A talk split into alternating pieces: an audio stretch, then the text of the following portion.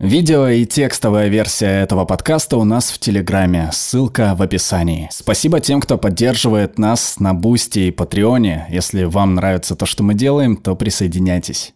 Рак – жуткая и загадочная штука. В процессе изучения рака, чтобы научиться лучше его уничтожать, мы обнаружили биологический парадокс, который остается нерешенным по сей день.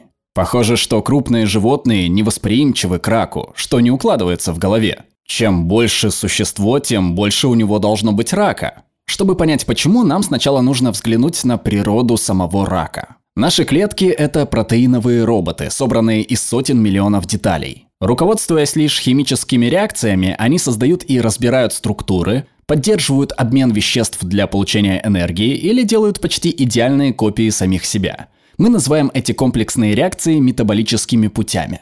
Это биохимические сети на основе других сетей, переплетенные и наложенные друг на друга. Большинство из них едва постижимы человеческим разумом. И все же они работают идеально. До тех пор, пока не перестают. С миллиардами триллионов реакций, происходящих в тысячах сетей много лет, вопрос не в том, что что-то пойдет не так – а в том, когда это случится. Мельчайшие ошибки складываются до тех пор, пока грандиозный механизм не будет поврежден. Чтобы предотвратить выход из-под контроля, наши клетки имеют аварийную кнопку, которая заставляет их совершать самоубийство. Однако эти аварийные кнопки не безотказны.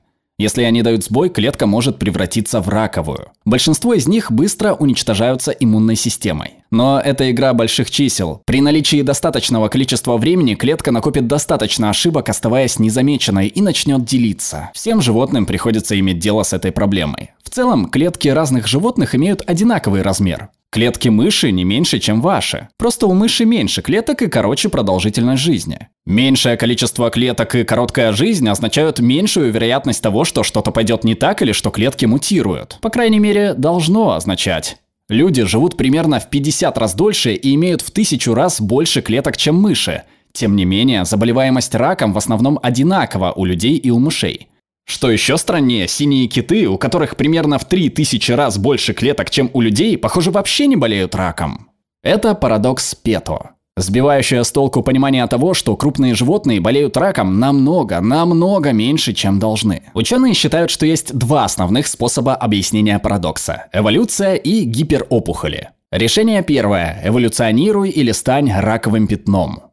С тех пор, как 600 миллионов лет назад появились многоклеточные существа, животные становились крупнее и крупнее, то есть все больше и больше клеток. И, следовательно, больше шансов, что клетка может повредиться. Так что сообществу пришлось инвестировать в улучшенные системы борьбы с раком. Те, кто этого не сделал, вымерли. Но рак не появляется просто так. Это процесс, включающий множество отдельных ошибок и мутаций в нескольких конкретных генах одной и той же клетки. Эти гены называются протоонкогены. Когда они мутируют, это плохие новости. Например, с одной подходящей мутацией клетка потеряет способность к самоуничтожению. Еще одна мутация, и клетка научится прятаться. Еще одна, и она начнет призывать ресурсы.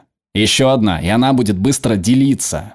Однако у онкогенов есть противники – гены-супрессоры опухолей. Они предотвращают появление критических мутаций или приказывают клетке совершить самоубийство, если решат, что ремонт невозможен. Оказывается, у крупных животных повышенное число таких генов. По этой причине, чтобы развить опухоль, клетке слона потребуется больше мутаций, чем клетки мыши. Они не обладают иммунитетом, просто более устойчивы. Вероятно, такая адаптация в какой-то форме дорого обходится, но исследователи пока не уверены в какой.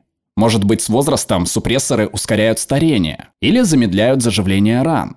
Мы еще не знаем. Но решением парадокса может быть что-то другое. Гиперопухоли. Решение 2. Гиперопухоли. Да, серьезно. Гиперопухоли названы в честь гиперпаразитов. Паразитов-паразитов. Гиперопухоли – это опухоли опухолей. Рак можно представить как разрыв сотрудничества.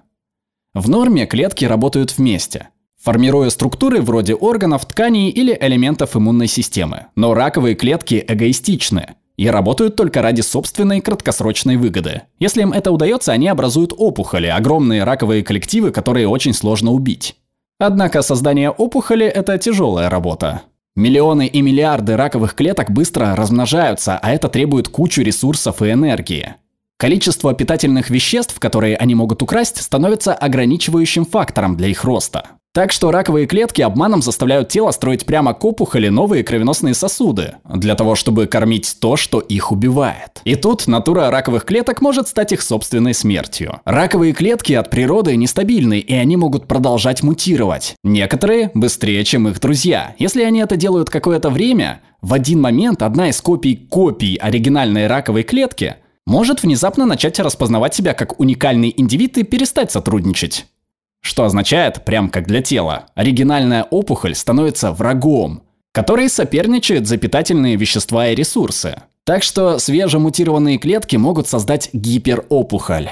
Вместо того, чтобы помочь, они перекрывают кровоснабжение своим бывшим приятелям, что приведет к голоду и уничтожению первоначальных раковых клеток. Рак убивает рак. Этот процесс может повторяться снова и снова. И это может заранее остановить рак от становления большой проблемой для организма. Возможно, крупные животные имеют больше этих гиперопухолей, чем мы способны понять. Они просто не становятся достаточно большими для того, чтобы их заметить. И это имеет смысл, ведь 2 грамма опухоли составляет 10% от веса мыши, в то время как для человека это меньше, чем 2 тысячных процента и 2 миллионных процента для синего кита. Все три опухоли требуют одинаковое количество клеточных делений и содержат одинаковое количество клеток. Так что старый синий кит может быть просто набит крошечными раковыми опухолями и просто не волноваться об этом. Есть и другие предложенные решения для парадокса Пета, такие как разный метаболизм или разное архитектурное строение клеток, но прямо сейчас мы просто не знаем. Ученые работают над этой проблемой. Выяснение того, почему большие животные так устойчивы к одной из самых смертоносных болезней, которые нам известны, может показать нам путь к новому лечению. Рак всегда был испытанием. В наши дни мы наконец-то начинаем его понимать, и, продолжая так же, однажды мы сможем его преодолеть.